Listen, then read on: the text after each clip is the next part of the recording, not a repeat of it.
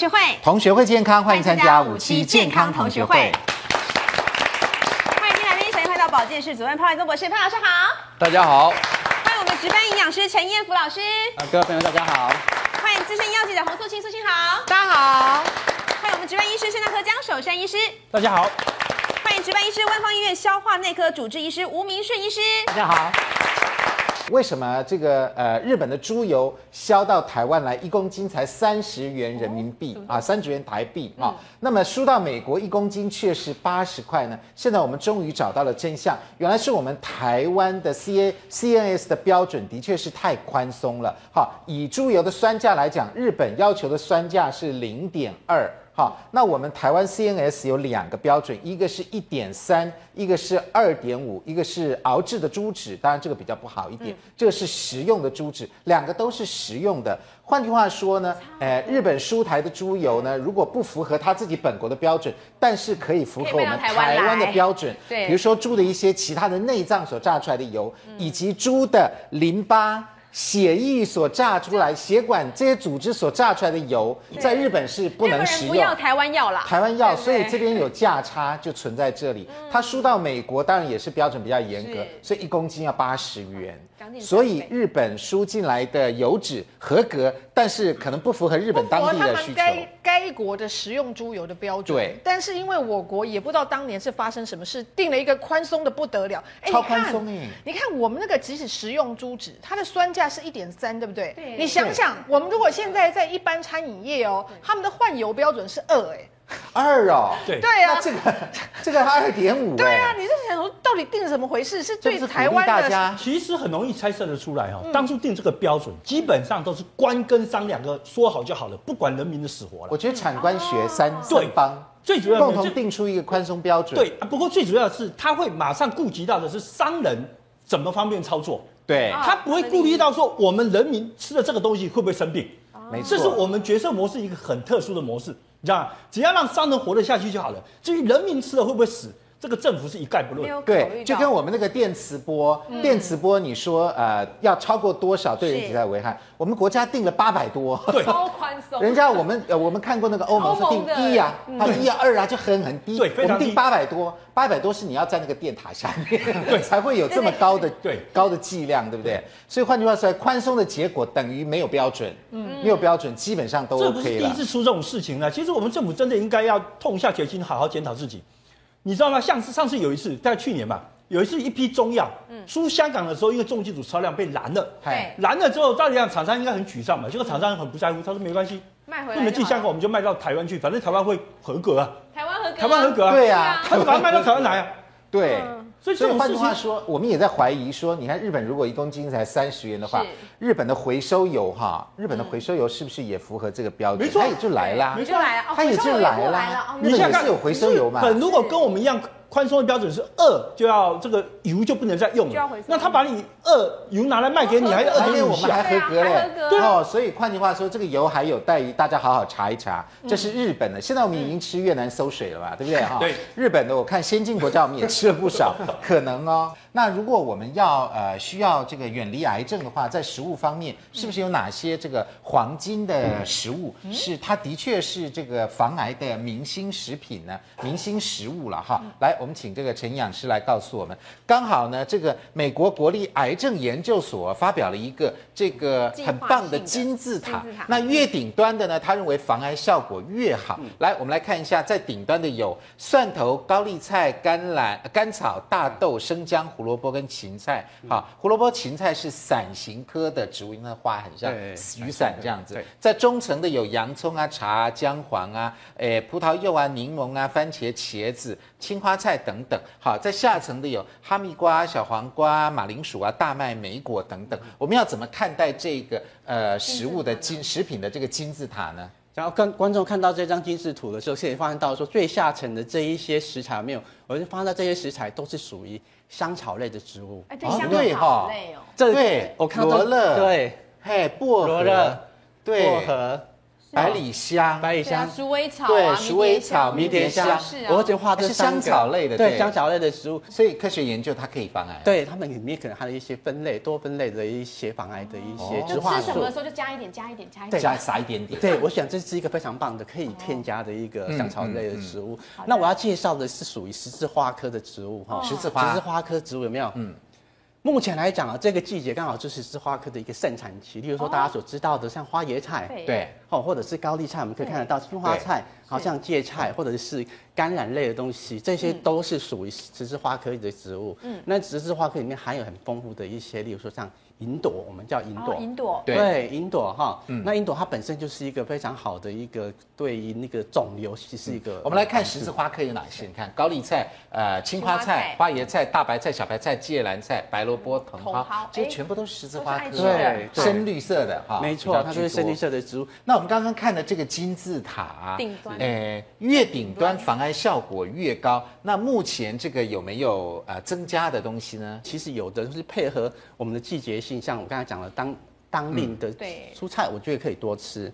那像一些有一些像蒜头啊，或者是洋葱，其实蒜头、洋葱蒜头这第一个摆在这上面，对。是要每天吃这上？面呢，对，可是你没发现到我们在煮菜的时候，在炒菜的时候，它都是配角，用的蛮多的啦，用的蛮多的，蛮多，但是是配角。它是配角没错。嗯。但是假如说，因为其实毕竟它含有一些像硫的配糖体，对对所以有时候它就是会有一些辣味哈。对，对所以有些人可能就觉得不是很喜欢。当然，现在我们在市面上可能会有一些腌制的蒜头，对黑蒜头对那些东西当然是 OK，我觉得是一个很棒的。但是不所以营养师是每个人可是建议我。们在吃菜的时候，把那个蒜头也挑起来吃，就对，尽量我觉得能吃就最好我觉得尽量吃对没错没错，是的来，这里还有一个茶塞在这里，是这个防癌效果中中间的，也是非常不错的。那这里是绿茶，对不对？我们一般研究是认为绿茶，绿茶能够避免这个细胞膜的氧化，所以绿茶也是不错的抗癌食物。没错，因为绿茶大家都知道，它有含一个很重要的一个植化素叫儿茶素。嗯，那这儿茶素它本身可能就是会带给茶本身有点苦涩的味道，大部分是儿茶素的一个原因哈。那儿茶素本身是一个非常好的抗氧化的一个植化素，所以它可以帮助我们抑制什么？自由基。现在大家都讲自由基，自由基抗氧化。对。抗氧化，所以自由基对于儿茶素它是一个非常好可以中和自由基的一个植化素，减少这个自由基对我们的细胞的一种伤害，会造成细胞癌化的一个原因哈。所以茶当然是我们每天都会喝的，对。对，当然鼓励说，哎，可以喝茶，但是喝茶的时间可能有时候要注意要注意一下，有些时候喝比较好呢？下午茶的时候，我们把绿绿茶当成是哎下午茶的那一个饮料。哦，是是。我现在会比较好，不然有的时候晚一点是有些人可能就会睡不着。好，那我们刚刚讲到十字花科非常的营养，对不对？但十字花科究竟要怎么样处理它的这个营养素，我们才能够吃的比较多呢？这边告诉我们呢、最好要直接快炒或者是微波，不要超过五分钟因为超过五分钟或者是水煮超过十分钟以后呢，它的这个抗癌的成分，特别是硫配糖体，会流失五成到七成，会流失这么多哎。我觉得花椰菜它的营养成分这么多，抗癌的成分这么多，我就会想把它多吃一点，大花变小花，然后变小碎碎花花，小小碎花对然后这样子，我在炒饭的时候，其实我的饭可以不用放太多，哦，对不对？花椰菜多，对，我的量其实我的菜变多了，饭变少了，颜色变绿绿的，漂亮。而且它其实它是快炒，啊，对。所以这个方法是可以建议给各位观众，没错可以做这样子模式的调配。好，我们来看一下哈，十字花科的蔬菜，我们这边列举了这个呃青花菜、花椰菜，还有这个高丽菜跟包心菜。如果我们那个呃水煮三十分钟以后，损失掉多少这个硫配糖体，就是它抗癌的成分呢？你看青花菜会损失掉百分之七十七，花椰菜损失百分之七十五，高丽菜损失百分之六十五。包心菜损失百分之五十八。换句话说，我们在冬天吃火锅的时候，常常一开始高丽菜就给我们了，对。我们就垫底在那煮煮煮，肯定都煮超过煮三十分钟，而且都烂烂的。因为它水汤汁在汤里面觉得好甜，好，那它肯定已经丧失掉百分之六十五 以上的抗癌成分呢。纯粹喝那个甜度而已，没有这个了。对，我觉得它这样很可惜哎。当然，相对性的就是说高丽菜煮的这么烂，当然不建议啦。但是就是说我们因为火锅其实最多的蔬菜类可能就是呃像高丽菜、大白菜这些，所以最好我们烫一烫，把它捞起来吃，趁它硬硬会比较好一点。对，只能这样子哦，趁它硬硬的时候好。所以换句话说，十字花科不要猛煮猛煮，有的时候青菜真的像潘老师讲的一样，哎呦，烫一下就好。好，那潘老师，那有的蔬菜你说我们吃那个高丽菜啊，在那个火锅店，你不给它烫个二三十分钟？它没软呢，这样硬硬的，你真的建议大家这样硬硬吃吗？一日五蔬果就是呢，蔬菜水果要吃到五份，五份，那每个人的份数不一样，就是五个拳头。嗯，所以感受起来的话呢，这个是跟什么有关呢？跟 quantity 有关，哦，跟量有关。外国人现在提出一个很重要的一个观念，就是说呢，这个蔬菜水果的吃法不是只有吃这个分量哦，它的类型也很重要，就是它的 type，不是只是 quantity 重要。嗯它的 type 也很重要。什么意思？type 就是种类，嗯，种类也很重要。所以呢，因此，如果我们现在去解释一日五蔬果的话呢，那个五字呢就要有两重意义哦。一重就是安德刚刚讲到的，我也很喜欢的意思，就是说呢，五种颜色，嗯嗯。那另外一个就是它原来的意思，就是五颗拳头。刚刚我们陈彦普营养师秀了一张图。你可以看到它在抗癌食物里面，它有个三角形出现。对，嗯、那既然能够出现这个三角形呢，显然已经代表一重意思，嗯、就是在这个功能部分，在抗癌的功能部分，因为这是国立癌症研究所、嗯、美国国立癌症所做出来的，所以显然你可以看这么多的蔬菜水果里面，它显然有一个尖尖的上来的意思是说，某些特定的蔬菜水果对于抗癌的能力。是高的，对不对？对，所以也就是说，这个图形不是一个平行图形，而是一个尖形图形。尖的。那既然它出现了尖形图形，我想各位观众朋友也看过，比如说心脏血管疾病的蔬菜水果，它也会出现一个间隙。也是。好，比如说糖尿病的这个饮食，它也会出现一个间隙。所以我又要再提出一个另外一个观点，除了刚刚我所提到的蔬菜水果必须要兼顾。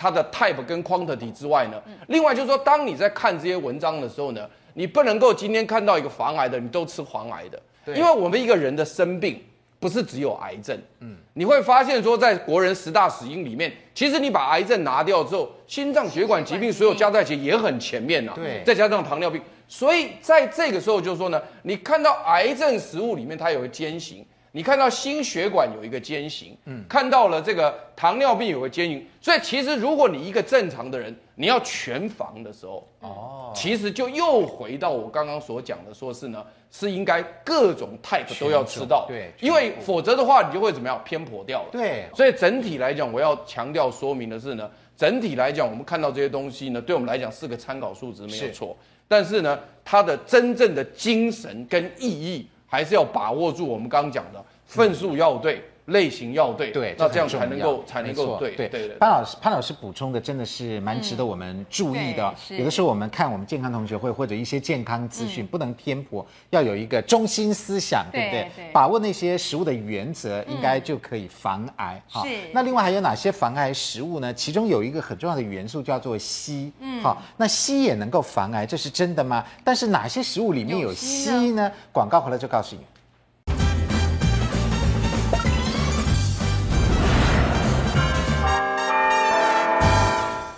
欢迎回到五期健康同学会。为什么你的病好不了呢？嗯、我们今天要来介绍各种抗癌食物，哈，呃，尤其是明星的抗癌食材。嗯、来，张医师这边来介绍我们这个是医学有研究显示的，哎，真的是大蒜呢，就是刚刚在我们这个食物金字塔的顶端。没错，因为我其实反复的跟我们节目的观众沟通一个概念啊。嗯因为很多的卖药的人会讲说，哦，这个东西在动物实验都好，这个东西在细胞学实验可以抑制癌细胞。对，我跟你讲，你都不要急着相信。为什么？因为真正在细胞学实验后来在人体身上有效的，大概只有千分之一的机会啊，这样子。可是我比较喜欢引用的就是所谓的人体试验的结果，而且是要大规模的。哦、那这个是由美国这个斯坦斯坦梅。教授他在一九九四年在美国的公卫期刊啊，这是分数非常高的一个期刊，嗯，发表了一个研究，动员了四万多个妇女，追踪了四年也不断短，发现吃大蒜可以直接降低大肠癌三十 percent 的发生率。哦，所以很有趣的就是说，哎，单就一个大蒜就可以严重的影响到三十 percent，发生三十 percent。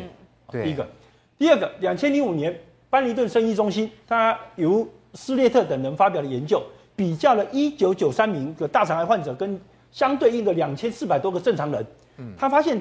吃叶黄素吃多的人比较不会产生大肠癌哦，叶黄素。对，我们刚才不认为这是跟眼睛有关，就它跟大肠癌有关，它跟抑制癌症有关系。所以植化素其实它有多重的功能。嗯，那刚才我们在节目里面有讲到怎么煮哦，像水煮，大家习惯的这个水煮方式，其实对植物的很多营养素伤害很大。对，那其实呢，其实大家讨厌微波炉，微波炉其实还好了。尤其对蔬菜营养损失大致上是少的啦，还有另外一个方式就是用蒸的啦。蒸的哦，您您认为部分食物用蒸的可以？尤其是蔬菜啊，蔬菜你水煮它的这个水溶性的维生素损失很厉害。嗯，刚才的含癌呃抗癌的东西也损失很厉害。可是你用蒸的，蒸汽叫做无孔不入，而且蒸汽的破坏性很大，所以用蒸汽来摧毁这个植物细胞壁上面的果胶，让它脱落很快，所以一蒸马上就软掉，所以你就不要煮太久。了解，哦。然后，一九八三年还有后面一系列的文章，由亚利桑那癌症中心把一三一二人分成两组做双盲的研究。嗯，他发现吃两百微克的硒，硒啊，这是抗癌的微量金属。对，可以跟安慰剂比较起来，可以降低大部分的癌症。嗯，整体来讲，除了大肠癌降低五十 percent，肺癌去掉四十 percent，是总体癌症降低了五十 percent。哎，哦，这么多。那如果说硒一定要补充吗？倒也不见得。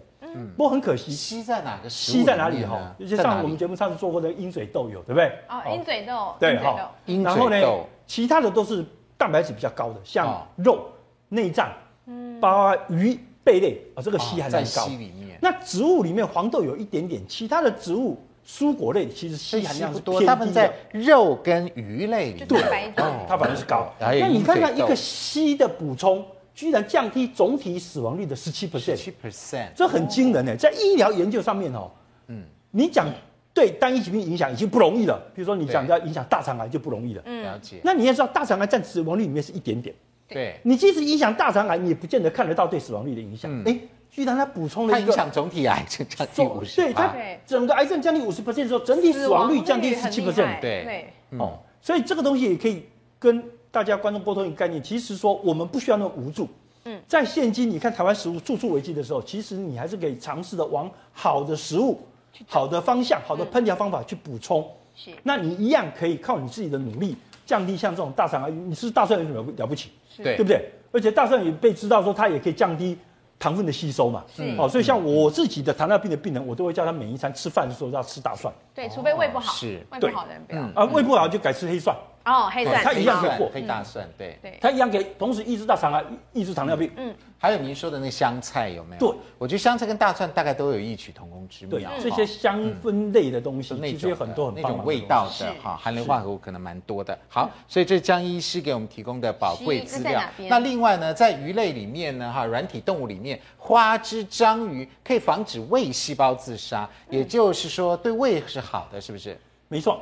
其实哈，这些胃细胞会自己自杀、啊。呃，这样子哈，我们的细胞哦，它会有一些机转控制它，不要让它过度分裂等等的问题。嗯，那在一些不适当的情况，它甚至会产生不适当的自杀。哦，那个叫做自我凋亡。嗯，自我凋亡。哦、那他发现说，花枝跟章鱼居然有效的可以抑制这种不适当的自我凋亡的原因。嗯嗯嗯。所以其实这个地方写的有点写错了哈，这个水产品含有的叫做。不叫植物固醇的，嗯，它叫做固醇类的，固醇。那以前啊，很台湾人很多人不吃这种花枝章鱼这种水产品，原因是因为台湾都认为说它的胆固醇比较高。嗯，是。那我们在节目里面也提过这个概念，其实是早期的营养学课本使用 CNS 的标准方法，我就 CNS 要修订就这样。你看刚才那个标准这样，对。CNS 测胆固醇用什么方法呢？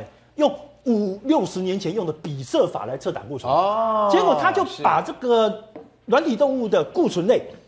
用比色法测测起来就跟胆固醇一样，都会变色，哦、所以他就说他胆固醇高的。是。那事实上后来发现，它不但不是胆固醇，而且这种固醇类的很有趣是，它在我们消化道要吸收的时候，它会占掉胆固醇吸收的位置，嗯，产生一个占着茅坑不拉屎的效果。哦，所以把胆固醇吸收的路堵住了，让胆固醇反而不能吸收。是啊，其实你也在看市面上很多卖茶饮的，也在讲那个植物固醇，对，也有类似的效果。是，原因就是因为他们都会占着茅坑不拉屎。哦，这个效果。道理，对的。那其实这所以这两个不会生胆固醇啊。对，这两个其实不但不会增加胆固醇，而且你吃多，它会阻碍你对胆固醇的吸收。嗯，好，它不是营养学课本以前讲的说它胆固醇很高。了解。哦，你如果看很旧的营养学课本，你也许打电话到我们脸书上或什么东西留言说啊，你们都讲错了。那其实是营养学课本没有改变的问题。对，嗯。那其实这个呃花枝跟章鱼不但胆固醇不高，而且它含有很多微量的金属元素，所以它有很多的硒这些东西。也是一样。那乌贼的脂肪里面实际上大部分都是多元不饱和脂肪酸。事实上，它也有 EPA、DHA 相当的量，而且它饱和脂肪酸很少，哦，所以它比较没有升胆固醇指数的问题。对，哦，所以它是一个比较安全，这两个是好东西喽，对，海里面的好东西。嗯，好，所以这个是花枝跟章鱼。那另外在水果的部分呢，我们今天来介绍一个也算是比较明星的水果了哈。这个是葡萄，但是不是葡萄肉哦，是皮哦。对，是葡萄皮哦。哎，这边有资料显示。葡萄皮能够治疗大肠癌。我们刚刚看到是大蒜，大蒜对，哎，还有这个刚刚什么啊？叶黄素，对不对，叶黄素。哎呦，今天又多一个葡萄皮哦，葡萄皮能治疗这个大肠癌，会预防大肠癌。事实上，我们现在在吃葡萄最怕的就是葡萄上有农药嘛，葡萄皮有农药，所以我们都要把它丢掉。是啊，那如果说它上面真的没有农药的话呢？一般来讲，我们常常在讲就是红酒的红酒的那个成分。它的主要成分，对，它就是白藜芦醇。嗯，其实做过非常多的研究。那当然我，我我觉得就是说，像刚才江医师讲的，其实要人体试验，你任何的动物实验啊、细胞实验都只是辅助而已。它里面有提到一项关于白藜芦醇与癌症关联性的研究资料哈，连续二十九天对健康人投予每日二点五克左右的白藜芦醇，白藜芦醇，嗯，可以减少跟癌症发生有关的这个在 IGF one。IGF-1 其实就是它会促进这个我们癌细胞的的这个生长啊。听说葡萄皮也能够防止我们这个衰老，是不是？是。那其实我们现在对于衰老都了解哈，有一个叫长寿基因呐，对，SIRT1 啊，这个长寿基因。那这长寿基因呢，它基本上在我们身体里面都有，每个人都有长寿基因，只是它有没有被活化。嗯。那有一个东有一个东西非常重要，就是核纤层蛋白 A 啊，那这个是长寿基因的激活剂。那事实上它在我们呃做的，我们发现说，在人体哈，这个染色体它会它有所谓的端粒酶，那这端粒酶越来越呃，它会让这个染色体越来越短，这就是我们老化的一个原因。嗯，那这个呃白藜芦醇呢，它可以让端粒酶的活性降低，嗯，那所以它间接呢让这个染色体不会缩短，所以它的它能够长寿。好，那基本上这个长寿基因它就是保护我们身体要生成的一些。好的细胞的干细胞，嗯，那当然这不是癌干细胞，是好的细胞，好的细胞啊延，所以它就能够延缓老化。对，延缓老化。换句话说，除了葡萄肉以外，葡萄皮还更有营养哦。葡萄皮怎么吃啊？怎么吃啊？很简单，我们现在教大家打成汁就好了。好，我们今天要介绍给大家的是葡萄凤城奇异果汁，有葡萄皮，还有葡萄本身，还有凤梨，呃，柳橙，还有奇异果汁。哎呀，就是符合潘老师讲的，都给它打进去就对了。都进去了，对对，红黄绿白灰都要打进去，要怎么做比较方便呢？OK，我想今天跟各位呃观众介绍这一道蔬果之后，我想刚才你讲了，刚才我卢医师也讲到说葡萄皮里面含有丰富的白藜芦醇，白藜芦醇。那其实我还我还再讲一下的，就是好，大家有没有看到这个是柳丁？对，哦，柳丁。跟柳橙。好像有点不太一样，对对对。你通常我们现在在我们超市可以看到很多，例如说香吉士，对，哦，那是从对，那是从这台湾来的，这台湾的柳丁。然后你们大家没看到这个柳丁上面的皮？对对，所以不要削干净，一定要留着，要留着，营养在那。对，因为这就刚才我们潘老师说的。类黄酮。哦，可是它是会苦苦的啊，就是因为那个才会苦苦的。对，没错。所以呢，我们通常会建议说，当果汁喝完的时候呢，其实这喝果汁打完之后要马上现喝，不能放，一放久的时候可能它会呈现苦味。OK，然后我们削的时候尽量把那个白白的来把它削进去。对对对，没错。好，然后我们等下今天来做一下我们的果汁，好来凤梨，凤梨。好，凤梨放一些，凤梨其实也是凤梨适量就好了那个凤梨酵素最多但皮，没办法啦。那没办法了。凤梨通常都是要做调味非常重要的一种调味对，柠檬跟凤梨通常都是调味对，然后这比较多的奇异果，奇奇异果的是也是适量就好了 C 蛮多，对不对这是柳丁柳。丁丁，柳丁其实我可以建议可以放多一点，对，可以哦多一点因为这个季节嘛，这个柳丁现在又很便宜，对，便宜对一点，对，好全部全部吗？对对，再来就然后葡萄，葡萄的葡萄就整，整颗，对不对？对，整颗下去哈整颗，这样皮也就进去。对，，OK，然然后后再摆一点蜂蜜啊。对，再摆一点蜂蜜。那我想蜂蜜的话，就看自己的喜好性哈。可能有些人觉得啊，它有些怕其实不加蜂蜜酸大概也可以，因为已经对啊，应该有一些甜在里对面了，对对，那所以你讲怕加的话，点加一加一点就好好，适量对适量。就就适量就好了。再把盖子盖上。然后我们要加一些哦加水水，再来加一点水。加一点水。好，OK，好，好，这样打起来，一家人喝应该是可以吧？好，这样应该已经差不多了。对好，要久或者是不久呢，可以看个人嘛。哈没错没错看个人。好哈，这个是打的，那我对就来倒一下。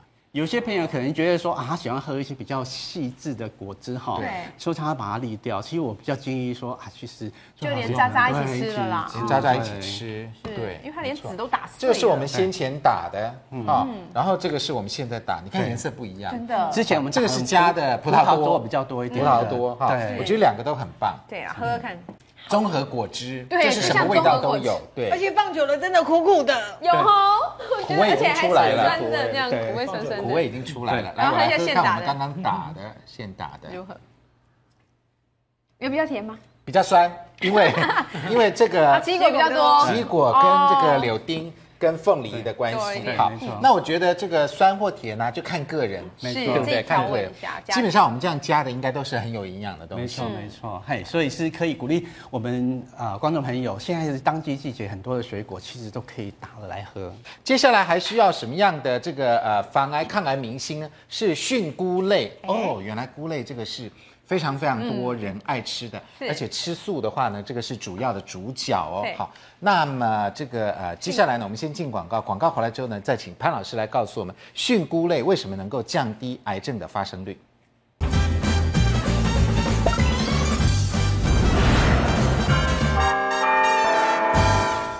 欢迎回到五期健康同学会。好，抗癌的明星食材还有一个，哎，我们刚刚在那个金字塔里面，好像怎么没有看到呢？是啊，对呀，来，这个是菌菇类，潘老师，菌菇类没在那金字塔里面，那它有抗癌功效吗？啊，有的啊菌菇类呢，基本上呢，它是属于真菌类的。嗯，那真菌类的食材里面呢，已经耳熟能详的，比如说像灵芝，嗯，哦。比如说像冬虫夏草，是，哦，那当然还像金针菇，嗯，这些都已经耳熟能详，它基本上都能够抗癌的成分哦。那主要的原因是因为它有一个非常重要的一个东西叫多糖体，嗯，那这个多糖体呢，就是呢，啊、好几个单糖结合成一个多糖。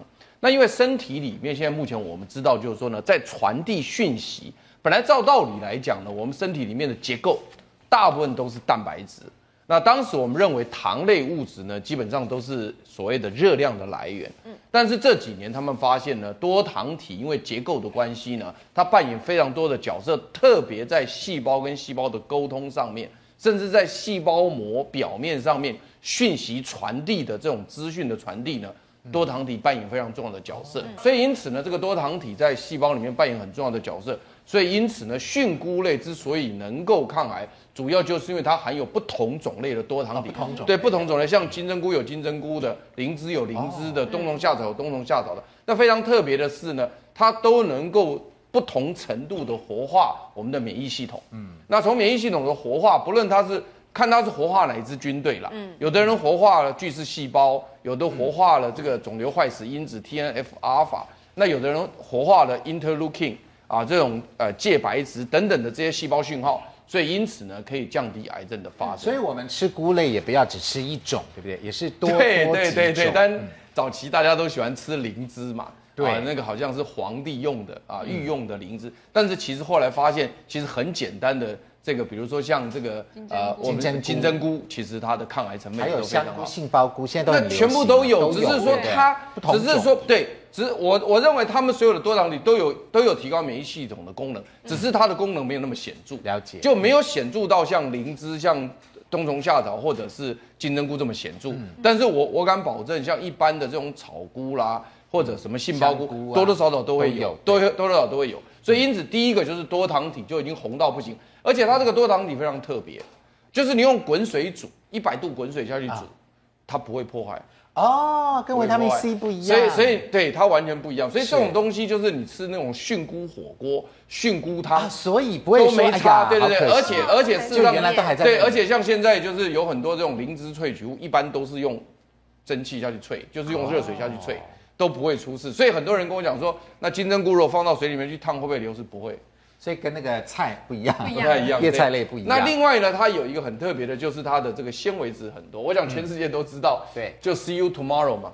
就明天吃完今天，明天还是看得到，还是那个样子。对，那它这个纤维质呢，其实对于防止这个大肠直肠癌就很有帮助。因为为什么呢？因为它促进肠道蠕动，增加粪便体积，吸收肠道毒素，吸收胆胆酸、胆汁、肝脏排出来的废物等等的，它好处好到不行。纤维素本来就是现在目前我们讲的营养素其中的一项，对，所以因此它的纤维素也可以防止大肠癌。更好玩的是，它的热量极低。就是菌菇类的热量低到不行，嗯，所以你吃了菌菇类之后，你得到很多的好处，结果呢不会胖，对，然后还会呃积腰，就是会比较不饿，所以在这种情况之下呢，肥胖率下降的话呢，降低很多癌症，因为因为不肥胖而降低癌症的几率也会增高，也会增高。那另外因为它是呃我们讲说是呃大地的分解者，因为它很好玩的是它。那些腐烂的生那个植物都要靠它下去吃嘛，对，因为它寄生在那个腐烂的植物上面，然后把它把它变成了营养素，所以它清洁它的时候，它得到非常多的矿物质。哦，所以你吃进去的时候，你得到很多的矿物质，而这些矿物质都是我们需要的。嗯，当然这个东西如果是种在有毒的土壤里面吸毒，那我们就累了。但是一般不是，现在目前的菌菇类呢，都是真空包，嗯，对，所以基本上来讲，一般都不会有这种问题。所以因此呢，我们可以得到非常多的矿物质。另外呢，它也有很多的维生素，很特别。它的维生素对它也非常的多。所以从整体来讲呢，它是一个高营养啊，然后呢，强化免疫系统，具有高纤维质，促进肠道蠕动，热量低，含有丰富矿物质，这么好的东西啊，我想不出想不出坏处。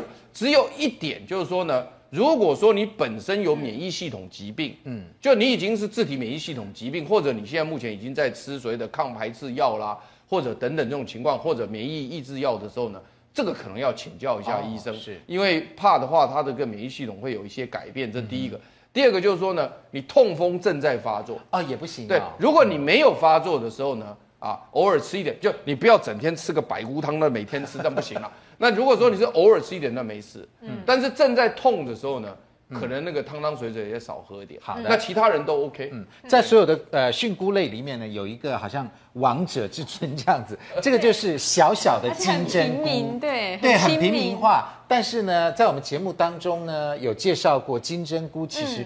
听说抗癌效果是不错的，啊、嗯，嗯，那我们请这个陈老师来教我们。我们今天教大家这个金针菇的一个很简单、很简单的做法，叫凉拌金针菇，凉拌就好了，是不是？对。那要穿烫吗？要要穿烫，要穿烫。来，那教我们一下要怎么烫，好不好？那金针菇，刚刚我们潘老师你就讲的非常清楚，它的营养成分哈。那它其实对它是一个非常耐煮的一个菇类哈。它的栽培其实是它是安全的，它可能用主要的太空包、真空包，对真空包这样子去做栽培，所以其实它没有农药的问题，它是一个很安全的。只要理论上真空包的木材是好的，因为之前曾经确实有过几件，一个是像香菇，它可能用不好的木那个木材合板或什么混在一起，所以甚至有有那个金针菇验出有甲醛的都有的。金针菇如果它用烂木头，所以我们还是要稍微挑选一下。了解，它吃的什么木头？没有错，没有错。有时候我们的食安问题真的让大家真的是胆战心惊，都以怀疑的眼光来看。对对对，没错。要不然我们就多洗几次哈。所以第一个已经洗干净嘛，哈，那第二个我们就用热水直接。对，我在加热了。好，好，那我们就是要先摆下去，先摆下去哈。大概要烫多久呢？啊，只要它泡。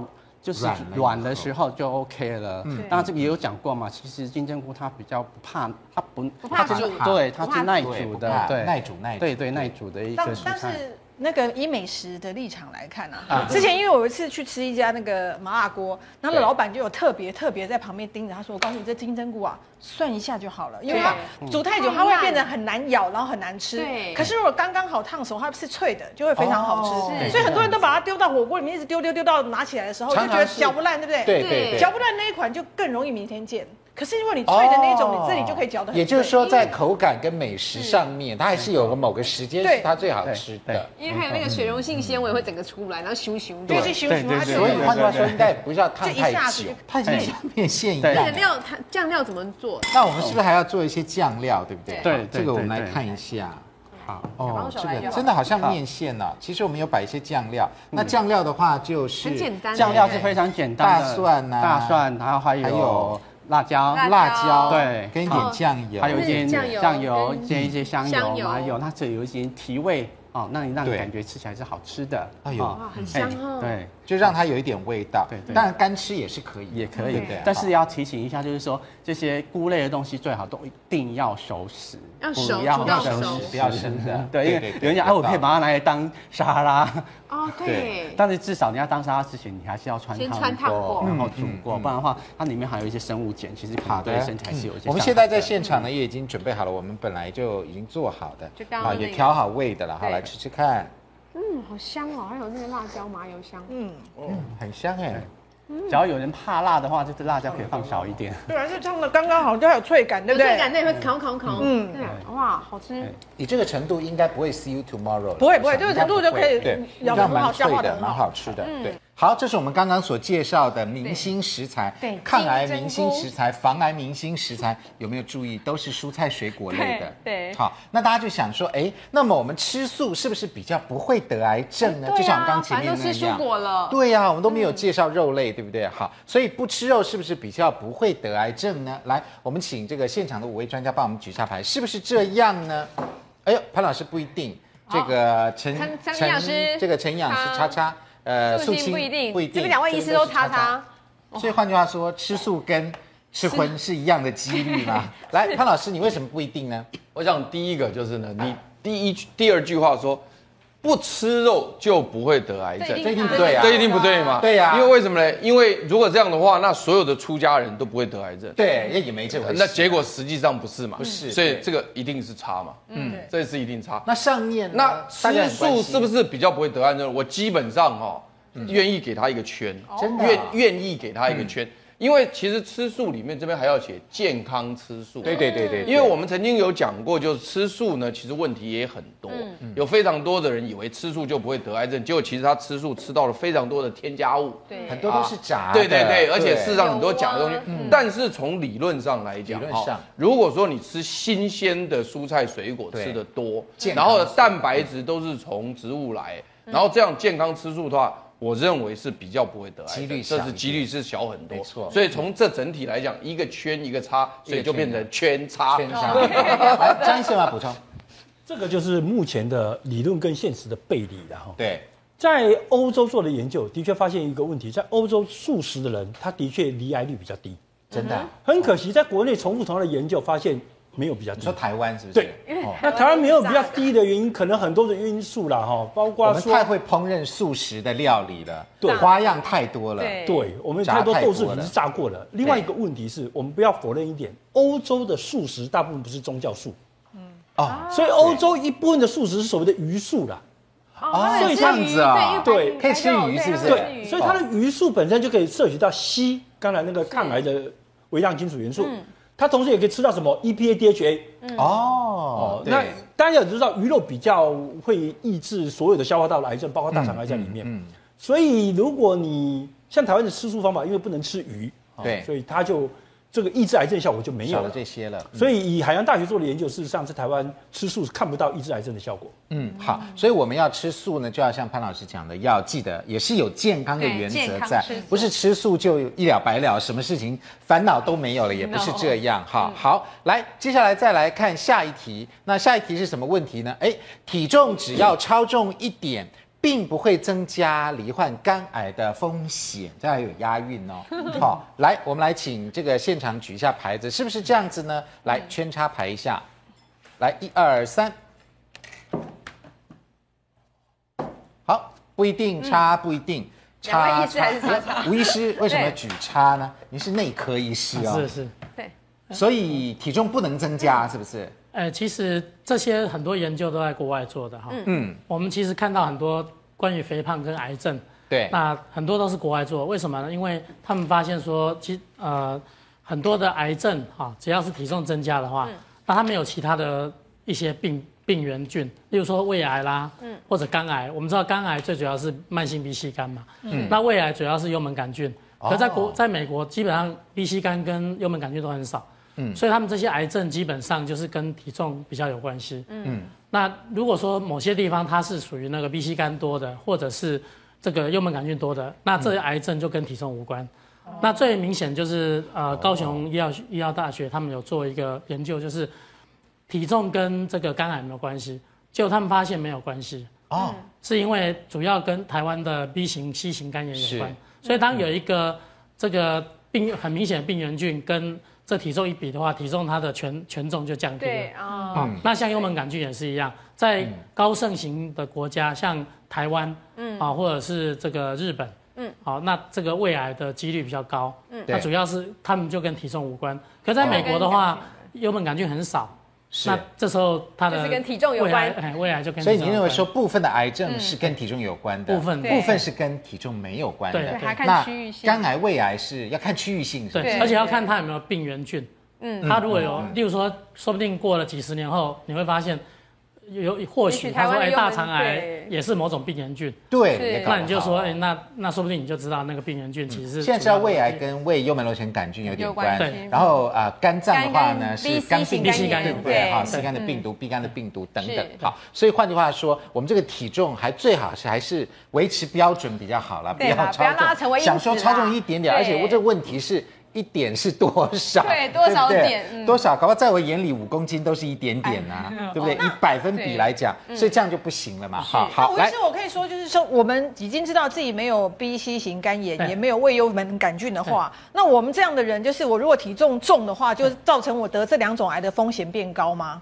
会不会？假设我我们已经确定我没有 B、C 型肝炎，我也没有胃幽门螺旋杆菌，那我控制体重有助于我预防这两种癌症吗？可以，可以。哦，对，因为你把那个两个原因去掉，就已经没掉了。对，好，来，再接下来下一题。好，来，我们来看一下下一题是什么？来，烹调方法是不是也可以防癌呢？嗯，这题应该是比较简单的。来，五位专家举一下牌，一二三，对对对对对对，哎呦，全部都是。那就要请问各位观众，电视前面的观众朋友，哪一些烹调方式可以防癌呢？这个很重要啊，广告回来就告诉你。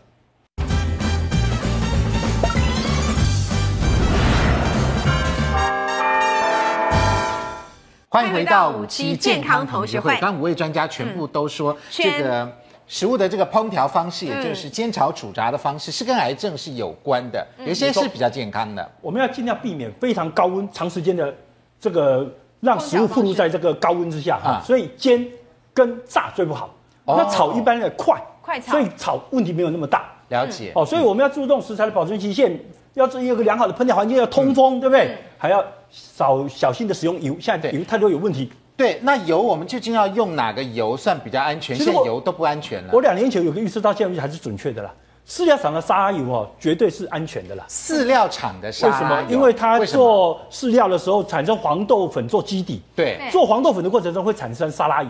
哦，副产品。对，所以这是它的副产品。副产品。很多厂哦，它连沙拉油都卖不掉，你知道吗？所以你是，你说他有没有兴趣再去买免洗油再加一个仓库变两个仓库？不用了嘛？对嘛？它卖不掉了嘛？啊，所以我们哎有一个诀窍，可以买有饲料的对沙拉油厂，而且沙拉油价格太低，你即使从沙拉油价格从进张油二十公斤，呃一斤二十块钱，你进来做沙拉油都不划算啊。